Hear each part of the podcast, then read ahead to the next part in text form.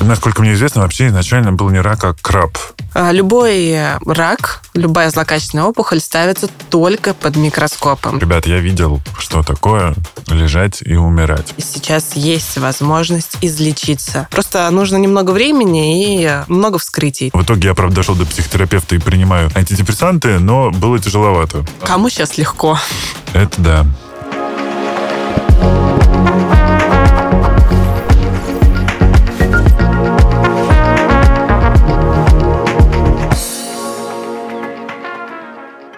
Привет! Это подкаст «Накопились токсины» и с вами душный зожник Игорь Кун. Сегодня у меня в студии Юлия Агакина, заведующая отделением противоопухолевой терапии первой клинической больницы университета Сеченова, врач-онколог. Приветствую. Добрый день. Всем привет. Если вы нас слышите, значит, это вторник. И, значит, я вас попрошу поставить лайк, потратить несколько калорий. Если вам выпуск не понравится, вы всегда сможете его отжать обратно.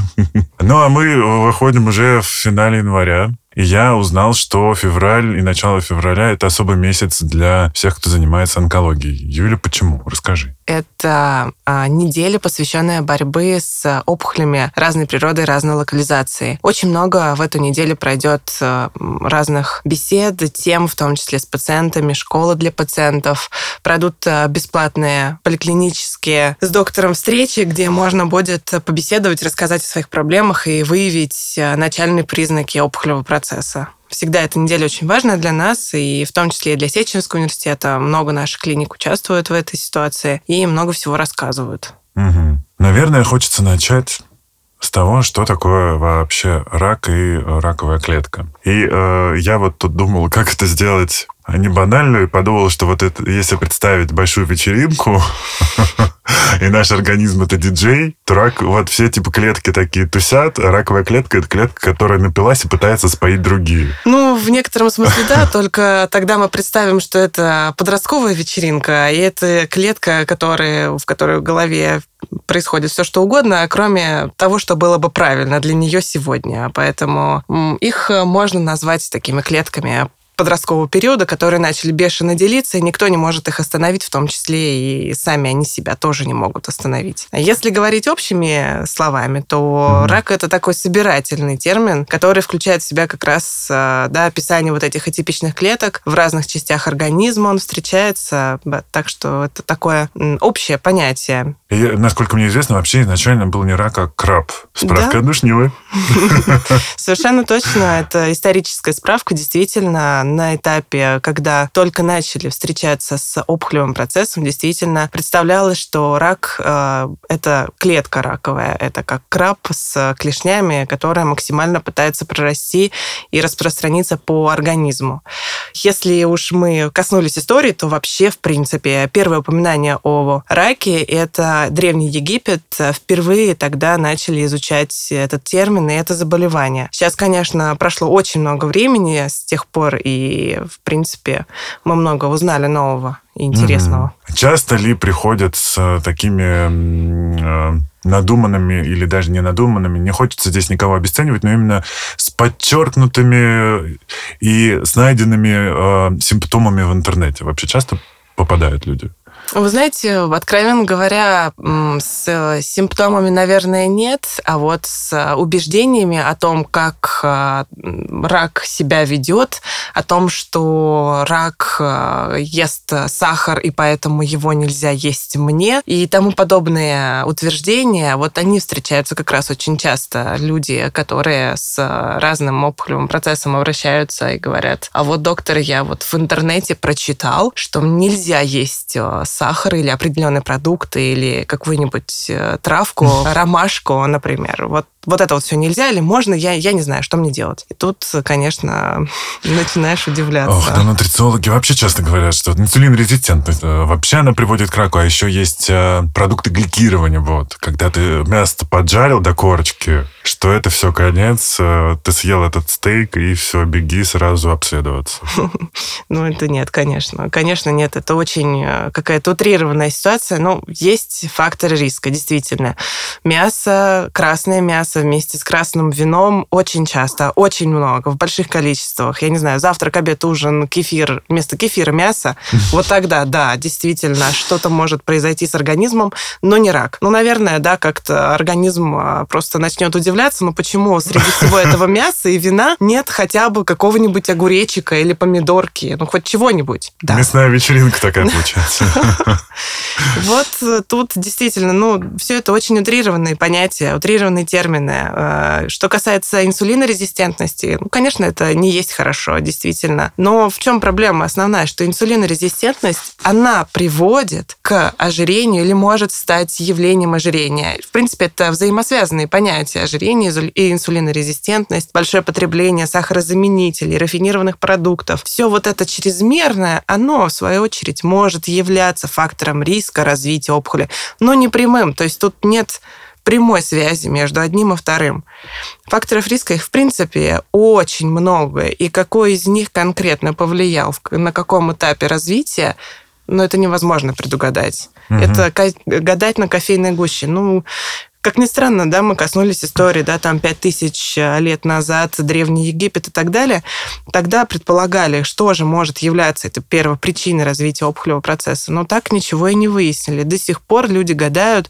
Есть несколько теорий развития рака, и ни одна из них а, не говорит, что вот сто процентов вот эта конкретная вещь равно рак. То есть не сосиска по утрам с горошком не равно рак нет. через пять лет? Ну, конечно, нет. А, ну, тогда поговорим про диагностику, может быть. Если там причины не ясны, опять-таки часто встречается в интернете, что идем, есть какое-то полное сканирование тела, а, ДНК-анализы. Это все нужно? Ну, как сказать, э, чекап, в принципе, да, Дело и хорошее. профилактические медицинские осмотры, конечно, это очень хорошо, это полезно, это нужно делать, в принципе. Сейчас э, есть э, чекапы для всех, для студентов, для школьников, для взрослых, для взрослых старше 40. Пожалуйста, все что угодно, где угодно, в поликлинике, в частной клинике. Главное просто прийти и немножечко обследоваться, потому что факторов риска их накапливается в жизни очень много, много. И, конечно, на каком-то этапе просто нужно ранняя диагностика, она действительно требуется. Чем раньше выявляется какая-то проблема, тем легче потом от нее будет избавиться. Mm-hmm. Поэтому э, генетически, генетически предрасположенные опухоли и э, люди, у которых в семье в какой-то момент были э, родственники, кто болел раком, то да, действительно, им нужно быть более осторожными, более, скажем так, слушать себя чаще, чем другим людям, кого такой истории не было, в принципе. А, конечно, для них а, чекапы, вот такие ежегодные, там, каждые два года, например, а, да, они будут актуальными, но там самое простое это рентгенография легких, угу это УЗИ брюшной полости. Для женщин это УЗИ и маммография после 40. Для мужчин, да, после 40 лет это сдача анализов крови на простат-специфический антиген. Имеется в виду, да, все урологические проблемы с предстательной железой. И там для обоих полов после 40 это колоноскопия, проверять кишечник. Этого достаточно вполне. А, но другой разговор о генетических факторах. Когда известно, где-то в семье была мутация определенного гена, угу. да, которая она может наследоваться. Не обязательно, что в 100% случаев, но такое может быть там, да, на каком-то этапе она может наследоваться. Вот тогда действительно может быть там в э, раннем э, молодом периоде, там, например, после 20 лет, женщинам, да и иногда и мужчинам, желательно уточнить наличие мутации в крови уже сейчас, заранее, чтобы понимать, ага, нет мутации, ну и слава богу, значит, буду проходить раз в два года профилактические медосмотры. Есть мутация, надо задуматься, как бы так сделать, чтобы раз в год я проходил диспансеризацию, изучал там более подробно молочные железы каждый год, я смотрелся там у мамолога. Или, да, там скрининг заболеваний гинекологических. Это тоже важно, и об этом нельзя забывать. Так что да, генетические факторы есть, но не всегда, не всегда стоит э, бояться и пугаться каких-то таких вещей. Не обязательно, что возникнет, в принципе, после такой находки какая-то история опухолевая в итоге. То есть нигде нет стопроцентных гарантий вероятности? Нет, нигде нет стопроцентных гарантий. Плюс еще надо понимать, очень многие говорят, вот, типа, у меня, не знаю, дедушка умер от рака легких, у меня, кстати, тоже такая история, но этот человек курил столько лет, Ну там, да. больше половины жизни, мне кажется. И как бы мы понимаем, что есть первопричина, скорее всего. Поэтому это не, тоже не равно э, мутация, да? Не равно. Нет, конечно, нет. Вот, поэтому здесь тоже нужно обращать внимание, что может быть какая-то надуманная или некоторая причина, которая вас просто беспокоит, и надо здесь поговорить с психологом, почему у вас есть э, такая боязнь или этот страх, конкретно этот страх. Но это мой такой рекомендательный посыл. Да, в принципе, психологи вообще никого никогда не мешали. Если есть страх, то его надо проговаривать. Если нет видимой причины, почему стоит бояться, имеется в виду, что значит видимая причина, если нет действительно какого-то процесса в организме, а, связанного с опухолью или связанного с любой другой болезнью хронической, то тут, да, действительно стоит это разговаривать, проговаривать. Может быть, на самом деле вся эта ситуация просто в голове прокручивается. Мгм. Есть еще такие скептики, ребята, которые скажут, да, в Израиле лучше всего лечат, а или в Германии, а у нас даже анализ крови правильно сдать не, не могут вы, вот, просканировать. Ну, что ж поделать. Скажем им, ну, ребят, увы. Ну, Да, а, сейчас очень тяжело пробраться за границу. Так что, ну, в принципе, если на чистоту разговаривать, очень много врачей, которые закончили университеты там, в начале 21 века, в конце 20-х, 20 века, они, а, очень многие из них сейчас работают и в Израиле, и в Германии, так что вполне вероятно, тот человек, который взял у вас анализ крови, носит имя Иван, а фамилия Иванов. Или, э, если мы уже говорим о ну, он скорее был бы Иван Гол- Гольдштейн, но в общем, ну, в любом случае. да. он бы Где-то... вам сказал привет.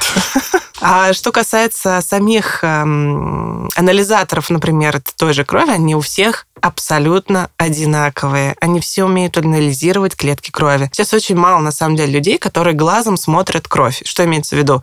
Когда мы хотим подсчитать количественно, сколько там этих клеток а, крови в, а, в жидкости, да, в самой вот в этой вот в плазме, сколько там вот таких клеток, сколько таких клеток, сколько таких клеток. Так очень часто требуется личный подсчет конкретного врача.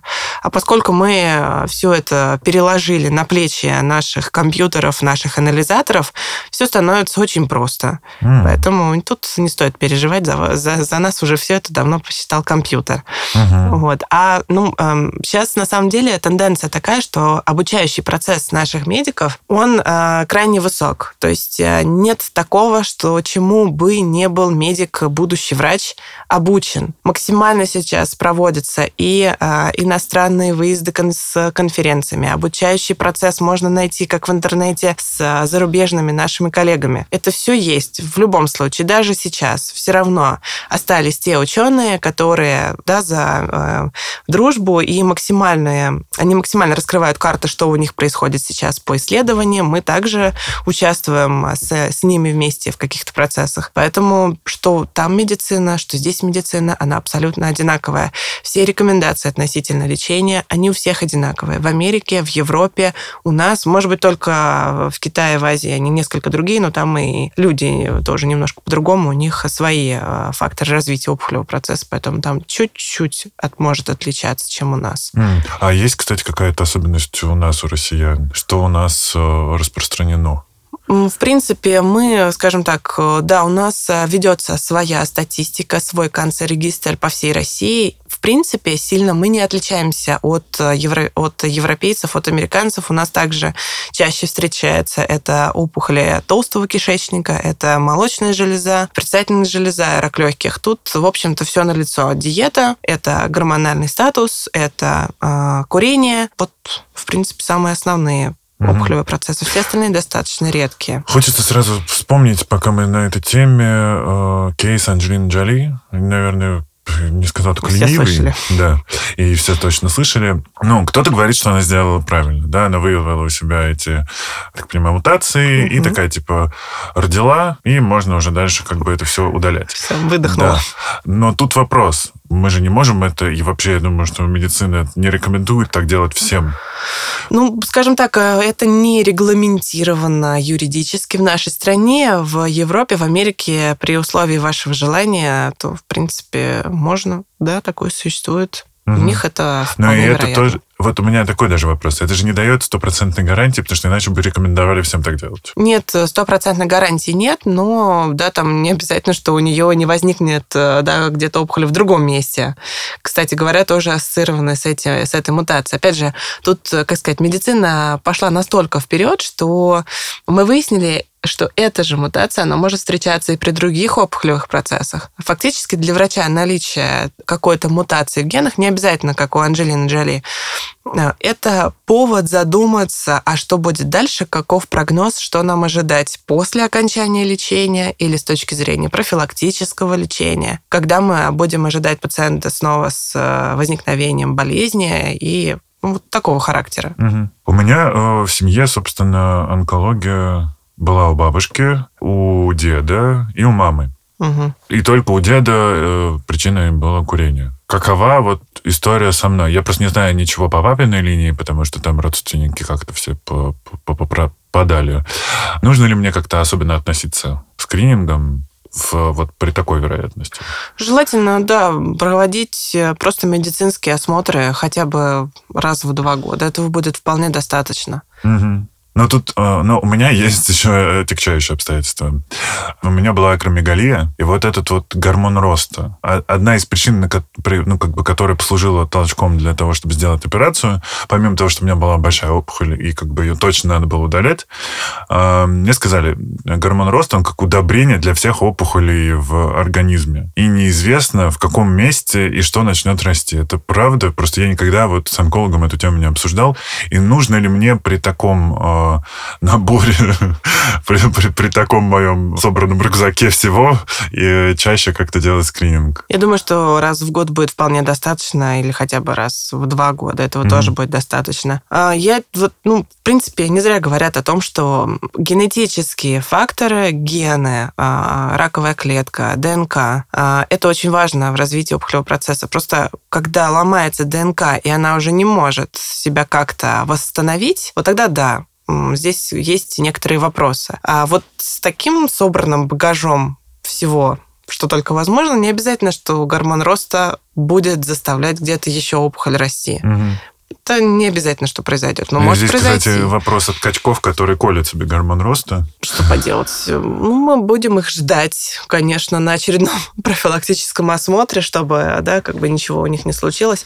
Естественно, когда э, есть определенный триггер, да, есть когда заболевание какое-то изначально гормональное, с гормонами связанное. Угу. Да, в какой-то момент э, э, большое количество гормонов, влияющих на конкретную клетку, оно может привести к ее неправильному потом формированию. То есть, если mm-hmm. постоянно, я не знаю, там а, стучать молотком об стену, она когда-нибудь сломается. Здесь примерно то же самое. Угу. Если долго-долго как-то влиять на определенным образом на клетку, она может повести себя неправильно и уже не возобновиться, не угу. восстановиться.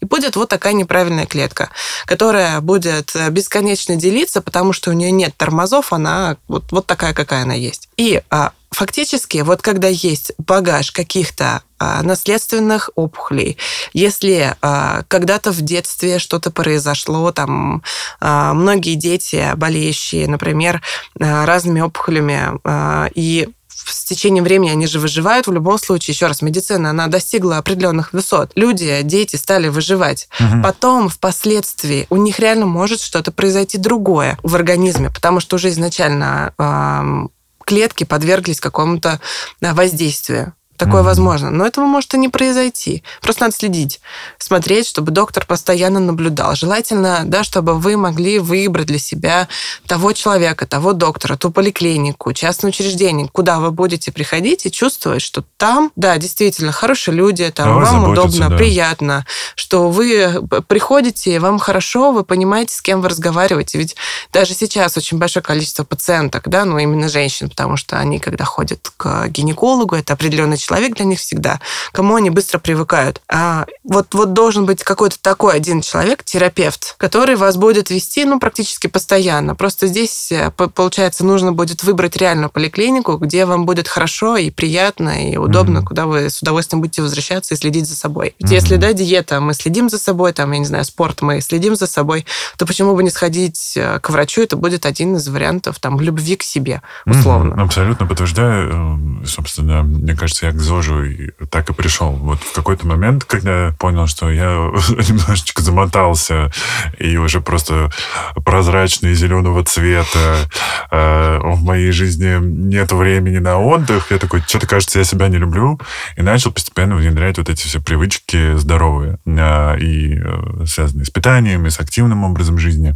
И это, правда, вообще поднимает качество жизни на другой уровень. Но тут вопрос. Вот э, мне очень часто скажут, Игорь, ну как бы все равно все вернемся в землю. Нафига этот э, здоровый образ жизни, если тем более сейчас у нас увеличился срок жизни, и от того, что он увеличился, соответственно, увеличилась вероятность э, э возникновения рака того или иного. И вот они такие, типа, да ну нафиг, лучше пойду по рюмашке эту пятницу?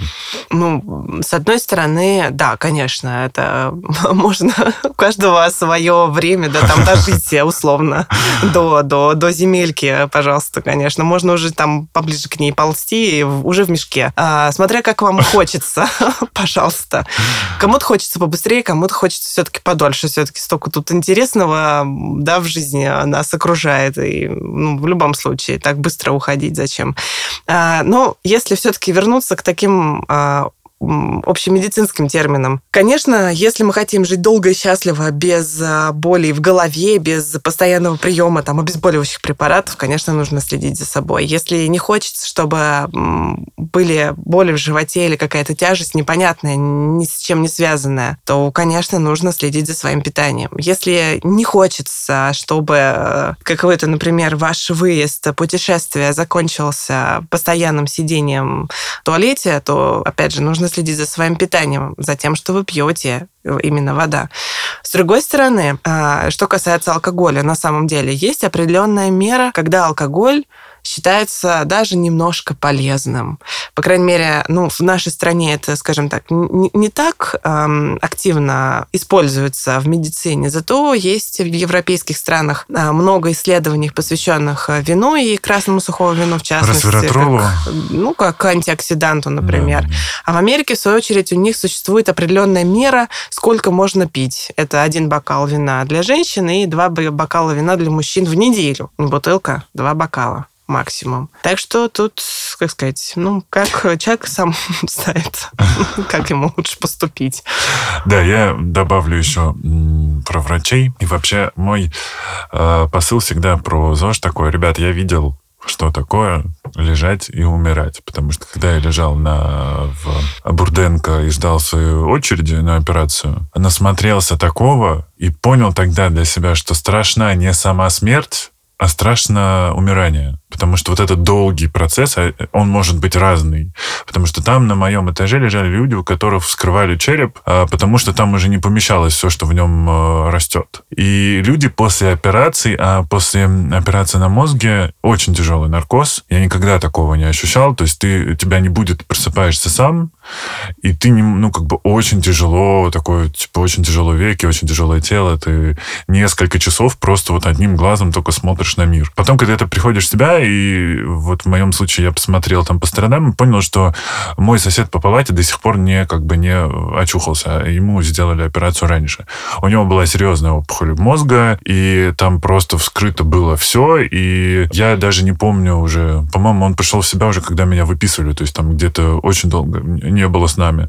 И были случаи, когда люди не могли вспомнить, где они, кто они и так далее. То есть там ситуаций много разных. И вот это страшнее, чем, да. да, чем отказаться от э, лишней бутылки алкоголя. Это да. Тут, э, к сожалению, действительно так оно и есть. Каждый, в принципе, выбирает для себя. Опять же, тут не зря я об этом говорю, что каждый для себя выбирает ту жизнь, которую хочется. Мы, как э, врачи, мы в любом случае примем любого человека, с чем бы он ни пришел. Он придет пораньше, придет, выяснит, что мне делать для того, чтобы мне было лучше, чтобы я жил дольше. Mm-hmm. Кто-то придет уже с тем, что у него есть, потому что все то время, пока вот он шел, он там, я не знаю, курил, пил, там всякие психотропные вещества принимал. Всякое в жизни бывает. Но просто, да, рано или поздно то та радость от э, всего этого потребленного, она заканчивается, и вы встречаетесь с последствиями. Mm-hmm. А последствия, они, к сожалению, бывают у всех разными, и очень Конечно, сложно мы бывает. всем этим своим э, прекрасными привычками на самом деле берем у тела взаймы. Да.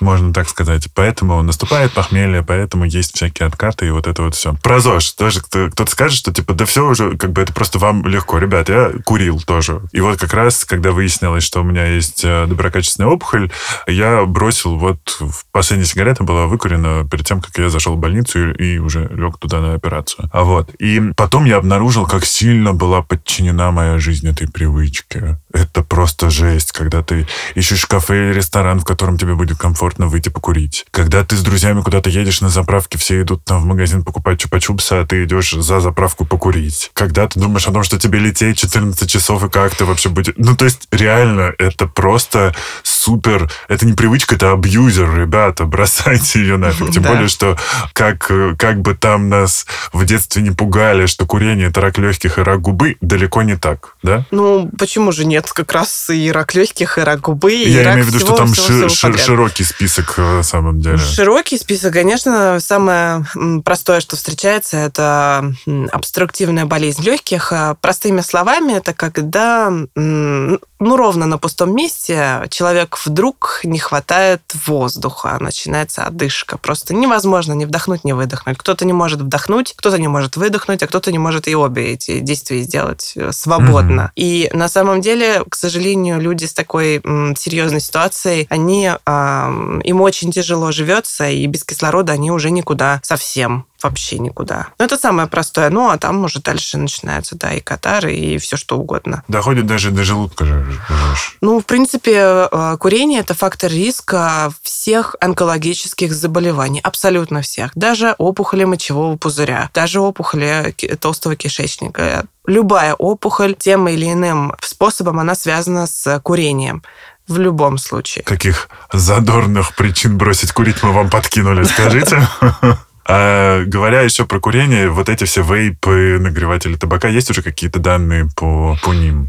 Ну, для того, чтобы выявить, что курение – это фактор риска развития легочных заболеваний, потребовалось более 20 лет, а то и, по-моему, все 50. Так что я думаю, что скоро-скоро вот-вот мы узнаем, что действительно и вейп, электронные сигареты – это тоже фактор развития и опухоли, и, может быть, другой какой-то а, воспалительной реакции легких, которая неизлечима. Просто нужно немного времени и э, много вскрытий, так что Так что подождем. у вас есть шанс поучаствовать в исследовании. Точно, точно. Если вдруг вы э, продолжаете выпить периодически. Э, итак, значит, мы уже поговорили о том, что, в принципе, отсрочить и предотвратить, возможно, возникновение онкологии, это, в принципе, как бы нам помогает в этом образ жизни. Конечно. И здесь и активности, и питание, и там э, в, ну, питье воды, понятно, чистое и так далее. То есть мы как бы... А, а город, вот город, стресс, э, экология сильно влияют или нет? Ну, опять же, действительно влияет, но а, сказать, что напрямую, скорее нет. Но все это, все это фактор риска и стресса, и э, наш э, образ жизни, я имею в виду, да, там с работы обратно домой, и не всегда уставший, и там не выспался, здесь что-то еще произошло. Конечно, это тоже влияет. Просто нужно уметь, уметь отдыхать немножечко, и пусть мы даже живем в большом таком городе, как Москва, можно научиться и здесь э, хорошему, правильному образу жизни, то есть э, не получать э, столько токсинов из города, не, то есть успевать восстанавливаться к следующему дню, это все mm-hmm. возможно. Главное научиться да, правильному э, рабочему дню делить труд и отдых, отдых. Отдохнули, не просто возлежали на диване перед телевизором, а все-таки можно сходить а, и просто погулять. У нас столько парков сейчас а, открыто новых, красивых. На самом деле там действительно красиво и свежо, и прекрасно. Можно съездить вот и в Московскую область, там тоже все очень даже неплохо. Угу. Смена вашей какой-то повседневной деятельности, она уже будет помогать, вы уже будете чувствовать себя лучше. Про вейпы и все остальное поговорили, и, конечно же, дальше, наверное, стоит поговорить о самых злых версиях и о том, чем нас тоже пугают, и в то же время не только пугают, но и то, что, то о чем говорит статистика, да, из-за того, что мы стали дольше жить, а стали чаще выявлять онкологию, и самый, насколько я понимаю, распространенный все равно еще рак прямой кишки и желудка, да? Ну, вот, в принципе, да, э, толстая кишка в целом, не только прямая, но именно вот вся толстая кишка, она же длинная на самом mm. деле. Это раз. Э, два, это в том числе рак легких, всегда топ, всегда Ого. топ, топ-5. Это все еще потому, что мы курящая нация? Конечно. Очень сложно на самом деле избавиться от этой привычки. Сейчас а многие страны, они, а, у них есть замечательные законы, а, к примеру, не продавать э, сигареты людям, родившимся после 2000 года. Прекрасная привычка, отличная. Следующее, например, например, э, пытаться вести просветительскую деятельность среди детей. Фактически э, дети, да, э, их еще можно у них предотвратить вот эту злую привычку, как курение и использование других видов электронных сигарет, вейпов. Что касается взрослых, здесь, конечно, посложнее, но, опять же, есть определенные сообщества и в нашей стране, есть сообщества за рубежом, которые участвуют и помогают в том, чтобы бросить курить. Есть специальные специальное сообщество для тех, кто злоупотребляет алкоголем тоже, чтобы уменьшить э, привычку. Ну и, конечно, стоит сказать о том, что злые браки, да, они как бы почему злые? Просто потому, что они запущенные. Очень много, на самом деле, говорит о том, что ну, постараться просто не запускать. Если есть какая-то ситуация, которая напрягает да, в организме, что какой-то длительный период времени не проходит тяжесть в животе, какой-то длительный период времени не проходит головная боль, и вы понимаете, что это ну, не одна таблетка условно обезболивающего, а 10 таблеток, и все равно ничего не проходит. Конечно, это уже такие тоненькие звоночки, что пора бы какие-то меры принимать. В моем случае, э, кстати, я просто из маленького города, и, конечно же, эндокринолога я даже не помню, был ли у нас такой врач. И уже в Москве, когда мне было 30 один, получается, я выяснил, что вообще-то высокие люди — это, ну, как бы прямые пациенты эндокринологов, потому что много чего, с чем может вызван быть такой рост. Вот. Ну, это как, как рекомендация, да, ребят, как бы, если вдруг вы замечаете, что у вас, как у меня, 48 размер ноги, есть вероятность, что лучше показаться эндокринологу. Дальше на самом деле ничего страшного нет, и здесь тоже такое хочу подчеркнуть, что ничто не приговор. Конечно. Конечно. Сейчас э, люди на самом деле живут и излечиваются от опухолевого процесса. Действительно, и сейчас есть возможность излечиться. Это ну, такая ситуация, когда ну, несколько лет назад, там 10-20 лет, э, рак это все, это действительно приговор, и все, жизнь заканчивается. Сейчас наоборот. И во время лечения максимально делается все усилия, прилагаются для того, чтобы человек, он оставался в той же колее, также проводил свое а, время, качество жизни, чтобы не страдало, чтобы также можно было заниматься спортом и максимально есть любимую еду. Конечно, не 10 пирожных, как мы любим, а там одну-две. А 9. Вот, поэтому, ну, конечно, сейчас э, все несколько изменилось, и Есть, можно победить. пирожные, друзья. Простите. Справка отдушнила. Да, да, да. Так вот, э, про еще хочется сказать про диагностику. Я просто давно не изучал эту тему. На какой стадии сейчас выявляют? Когда мы, наконец, видим, что что-то не так с клетками? Потому что вряд ли мы видим на уровне ДНК или как? А, любой рак, любая злокачественная опухоль ставится только под микроскопом. Любая неинвазивная методика, то есть э, рентген или УЗИ, это не стопроцентный метод выявления опухолевого процесса всегда mm-hmm. нет. Только когда доктор взял участок ткани каким-то там образом, да, там взял участок ткани с помощью биопсии или после операции, что-то сделал, забрал эти клетки, и врачи, гистологи посмотрели под микроскопом, выявили там опухолевой клетки, вот тогда, угу. да, мы говорим о том, что здесь э, ситуация сложилась таким образом, что выявили опухолевый процесс, надо что-то делать. Угу. А какой тогда следующий путь у человека? Вот когда он услышал такое? Когда э, у человека да, возникает ситуация, что действительно выявили показались э, опухолевые клетки. Следующим этапом мы проводим более углубленное изучение процесса, есть ли отсевы э, в организме, в другие органы и системы. То есть э, по кровотоку, может быть, что-то успело разлететься, какие-то клетки уже ушли э, в другие органы. А, может быть, по лимфатической системе сейчас задействуем большое количество лимфоузлов. Уже вот для такой более подробного изучения организма мы используем компьютерную томографию, например, mm-hmm. или а, магнитно-резонансную томографию, когда делается исследование, ну, несколько похожа на рентгеновское, да, но более сложная, с большим количеством срезов, грубо говоря. То есть, когда проводится это исследование, по итогу врач-рентгенолог получает а, огромную картинку человека и может очень-очень тонко по все-все-все разобрать. Сосуды увидеть какие-то, там, а, органы, где конкретно находится опухоль, какого она размера. Она может быть даже очень маленькая, но доктор уже может ее увидеть и заметить, что это вот, да,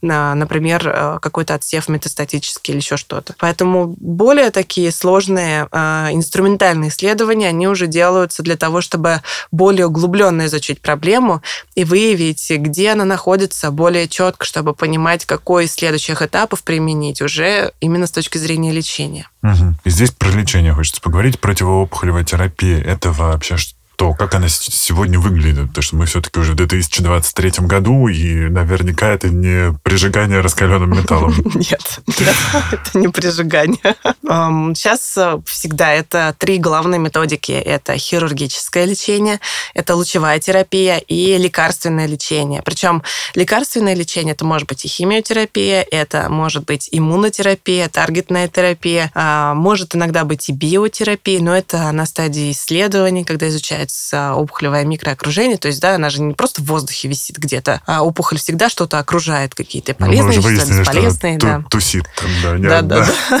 Вот, ну и сейчас э, на самом деле очень-очень много всего. Но а, один какой-то, опять же, один какой-то метод невозможно выделить, что только, только операция поможет. Нет, к сожалению, не всегда. Три метода должны быть использованы. А, и очень часто так происходит, когда все три метода используются в рамках лечения. Лечение обычно длительное длительное. То есть это не а, вот вам, пожалуйста, таблетка, идите выпейте ее, все, все, все, будет хорошо. Нет. Сначала операция, восстановление после операции, реабилитация, потом лучевая терапия, может быть, это еще месяц лечения. Mm-hmm. Химиотерапия это, в принципе, всегда несколько месяцев. Для кого-то это бывает даже э, на несколько лет. То есть тут длительный, длительный этап лечения. Поэтому мы говорим о том, что на всех этих этапах э, человек, э, у человека должна быть поддержка родственников, друзей. А на работе должны поддерживать в любом случае, потому что, да, это и а, отсутствие какое-то время, это там невыполненные планы, да, какие-то обещания для руководства условно. Поэтому, ну, на каждом этапе свои определенные ситуации, своя тактика. А есть э, лечение, которое не влияет на качество жизни или сильно не придет... Ну, понятно, что, наверное, поменять образ жизни придется. Да, да. Ну, тут, наверное, все, и диета, и режим, и какой-то отдых, наверное. Ну, тут, к сожалению, да. То есть тут э, на каждом из этапов должна быть э, определенная для себя выработана тактика, как себя теперь нужно вести. То есть во время химиотерапии в любом случае есть токсические проявления. И бывает и тошнота, и бывает рвота, изменение вкуса. То есть уже то, что было раньше соленым, может вдруг оказаться сладким или вообще безвкусным. Все это, конечно, нужно как-то поддерживать. Есть определенная симптоматическая терапия, которая помогает в этом отношении. Mm. Даже дома, понятное дело, что человек не может все, там, условно, 8 месяцев находиться в больнице. Но это нереально, и в том числе в первую очередь для пациента это невозможно. Но а, можно помогать себе дома. Все начинается от простого, от питьевого режима, когда тут уже действительно чистая питьевая вода должна быть как обязательный компонент. Нет домашнего такого за собой ухода. Режим питания. Если человек привык готовить дома, прекрасно, отлично. То есть здесь э, желательно, чтобы сохранялся вот этот вот режимность. Завтрак, обед, ужин, компот, кефир на ночь. Нужно будет отвыкать от фастфуда, нужно будет отвыкать от колбасы, копченостей, там, соленостей, вот всего вот такого. Да, от этого, мы... в принципе, лучше отдыхать периодически. На Новый год один раз достаточно. И, конечно, все, да, заканчивается терапией уже медикаментозной, когда там, условно, тошнота, которая не проходит, там, вы попили там водички какой-нибудь с лимончиком, что-то как-то не проходит, уже надо, да, выпить таблетированные препараты.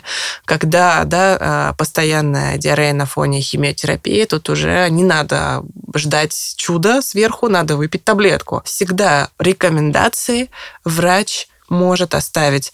А, с одной стороны, тяжело, конечно, да, когда тебе уделяется 15 минут врачебного времени. Что можно сделать для того, чтобы услышать определенные рекомендации? Первое. Можно записать дома какие-то вопросы, которые вы хотите задать врачу, и четко их задавать и слушать ответы. Следующий вариант. Все-таки, несмотря ни на что, интернет, он помощник. Просто нужно научиться анализировать поступающую информацию из интернета. Там О, тоже да. есть полезное. Тоже есть полезное. Есть много, на самом деле, врачебных сообществ, даже в Инстаграме появились врачи, угу. которые полностью рушат вот эту а, политику. Давайте наедимся а, витаминок и все пройдет. Или витамин D от всего. От всего, да. Или я не знаю, там Вселенная, услышь меня, сейчас у меня все пройдет. Нет, нет, это не Или работает. Что там еще цинк от всего, от э, болезни, от зеленых человечков, от конца света. Ну вот, примерно так. Ну, желательно, чем больше вопросов вы сможете задать, тем лучше. Плюс, а, что немаловажно, сейчас есть такое слово, как телемедицина. А, это на самом деле такой приятный бонус после истории с ковидом, когда мы получили возможность а, побеседовать с врачом с помощью онлайн-консультаций. А, многие сейчас клиники частные предоставляют такую возможность телемедицинских консультаций. Это хорошо, это полезно. Там есть и онкологи, и терапевты. Они могут помочь, тем более, что это фактически помощь такая именно симптоматического лечения, как уменьшить какой-то из симптомов. То есть вы сможете воспользоваться их рекомендациями. Это не, не говорение в воздух, а действительно угу. реальные вещи, которые помогут. Здесь э, тоже хочу еще раз сделать акцент на том, что нужен врач, который вам нравится, потому что я вспоминаю, как я обходил просто всех врачей, да, иногда создается ощущение, что ты разговариваешь, как, знаете, в играх есть NPC. Вот, типа, они просто тебе рассказывают задания и больше ничего не говорят. И, к сожалению, просто, ну, правда, э, вы у них не первый, и они не могут знать и читать ваши мысли, что вас надо поддержать, или к вам нужен какой-то особый подход. Вот вы 601 человек к ним подошли, и они рассказали опять 601 раз эту же информацию. Поэтому просто для меня это было вот первые дни, это было очень тяжело, именно отношения людей. Но когда вот меня уже везли на операцию, я услышал, что у них, по-моему, на моем этаже было что-то около 40 э, к, к, к, к этому дню. Я офигел просто, потому что ну, я понимаю, что, ну, как бы, конечно же, вряд ли будет какое-то сверхотношение. Ну, в некотором смысле, да, но э, да, здесь, когда мы говорим о 40 пациенте, который едет да, на операцию, или это сотый человек, который приходит на консультацию к онкологу, в диспансере, конечно, да. Ну, просто нужно понимать, что у вас есть, э, у, у вас и у врача есть регламент времени. А, конечно, там, а, условно, из 15 минут 14 уйдет на то, чтобы записать все в компьютер, но если у вас какой-то будет подготовленный вопрос, что вы хотите задать, задайте их врачи смогут ответить на этот вопрос. Просто ну, нужно найти в себе смелость. Иногда даже очень сложно бывает побеседовать с врачом. Страшно. Mm-hmm. Страшно, что не ответит. Страшно, просто, ну, просто страшно, что вот такая ситуация произошла. Как говорить? Не надо бояться, надо максимально задавать вопросы. А да, то врачи уж точно видели и слышали много. Куда-нибудь не туда, и все. Все на этом закончится. Да. Ну, надеемся, что еще не закончится. Следующий уровень тоже можно пройти. NPC помогут. Минутка юмора у нас. Про лечение поговорили. В целом, понятно, что, ну, как бы очень много лежит на человеке, да, это и смена образа жизни, и ответственность в том, что нужно ходить к врачу своими, ну, как бы, если есть возможность, своими ногами, э, и задавать вопросы ртом. Ну, то есть вот прям э, я понимаю, что в нашей стране, особенно мужики, мы вообще типа, блин, что-то отвалилось, скотчем примотал, еще пять лет похожу. Ребят, есть то, что скотчем не лечится скотчем и парацетамолом и активированным углем.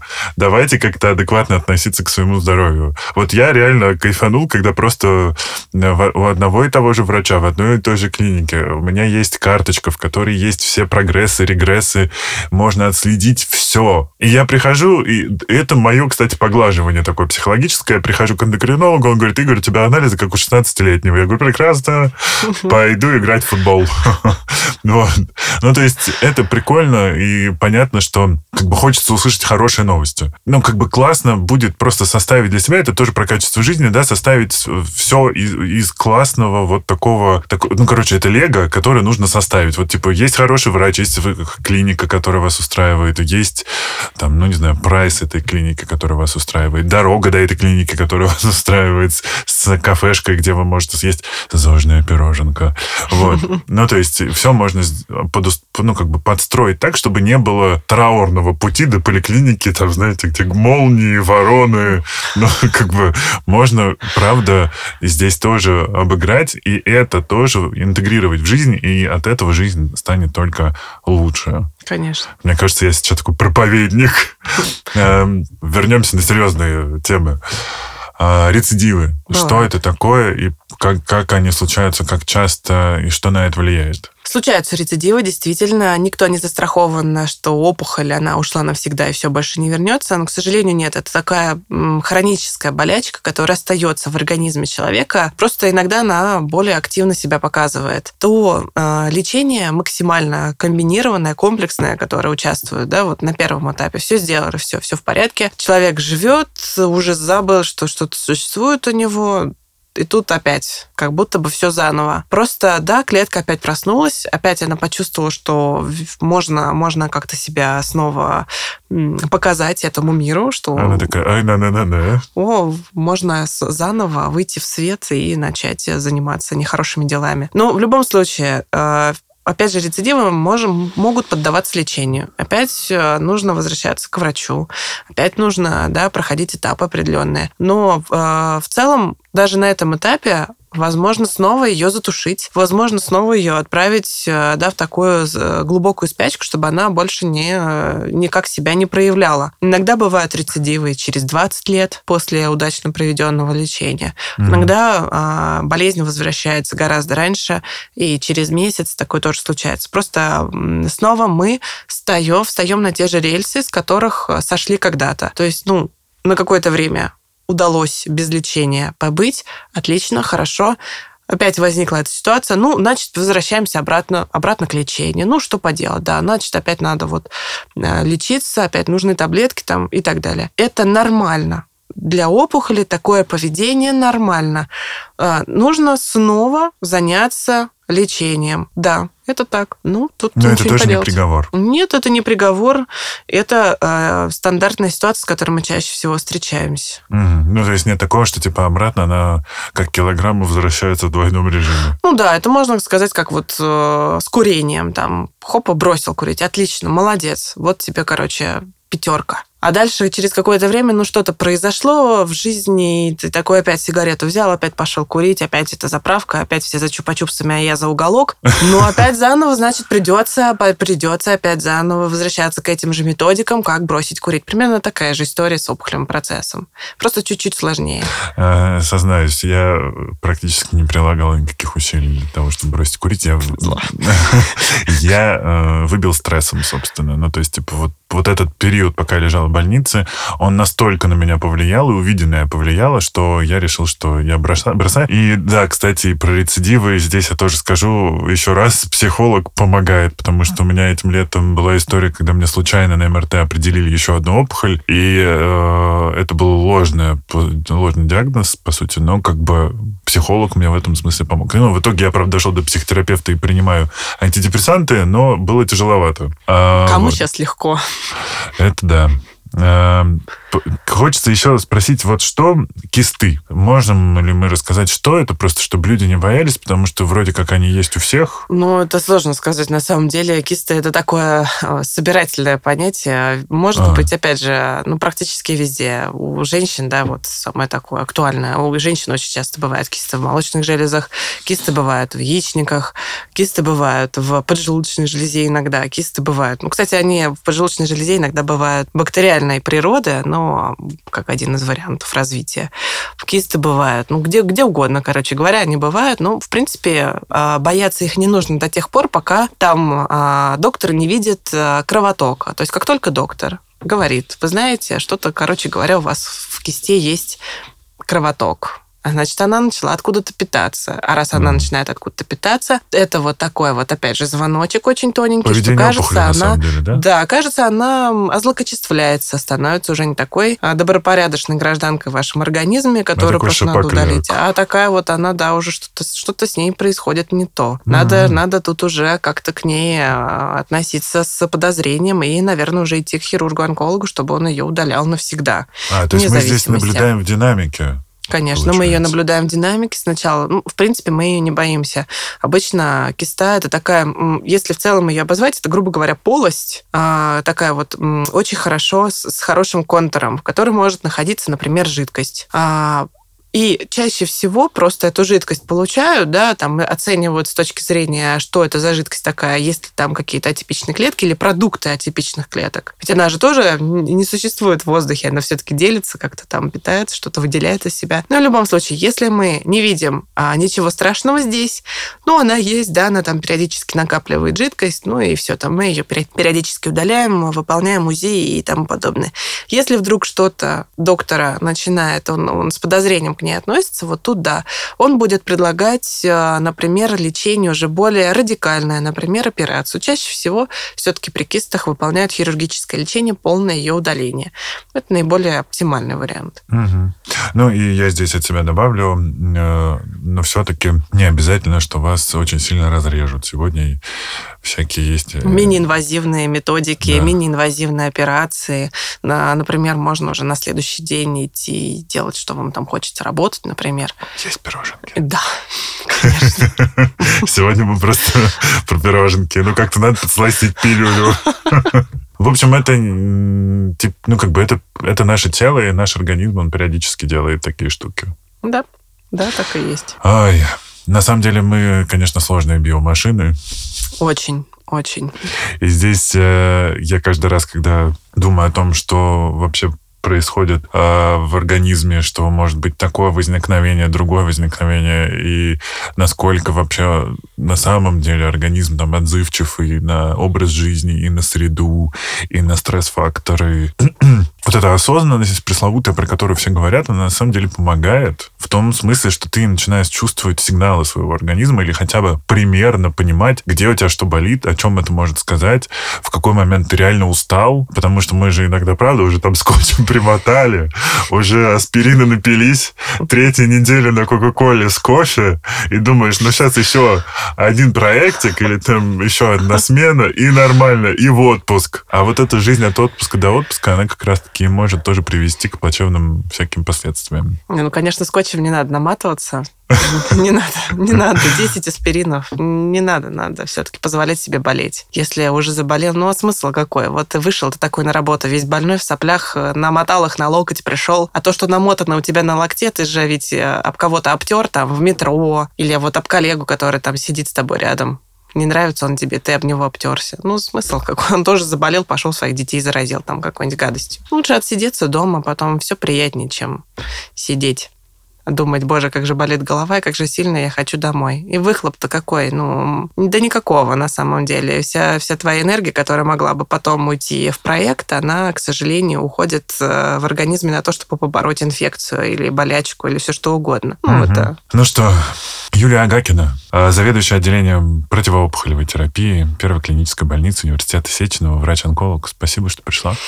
Спасибо. Спасибо, что позвали. Кайф. Друзья, я надеюсь, что мы как минимум помогли вам э, избавиться от предубеждений, помогли э, разобраться и перестать бояться, возможно, и понять, что онкология это не приговор. Я думаю, что в этом феврале, раз э, сегодня мы об этом узнали тоже, вы еще услышите про онкологию. И, возможно, если вас эта тема не обошла, то вы сможете понять, по, какой, по какому пути вам пойти и где вам помогут. Да. С вами был душный зожник Игорь Кун и подкаст «Накопились токсины».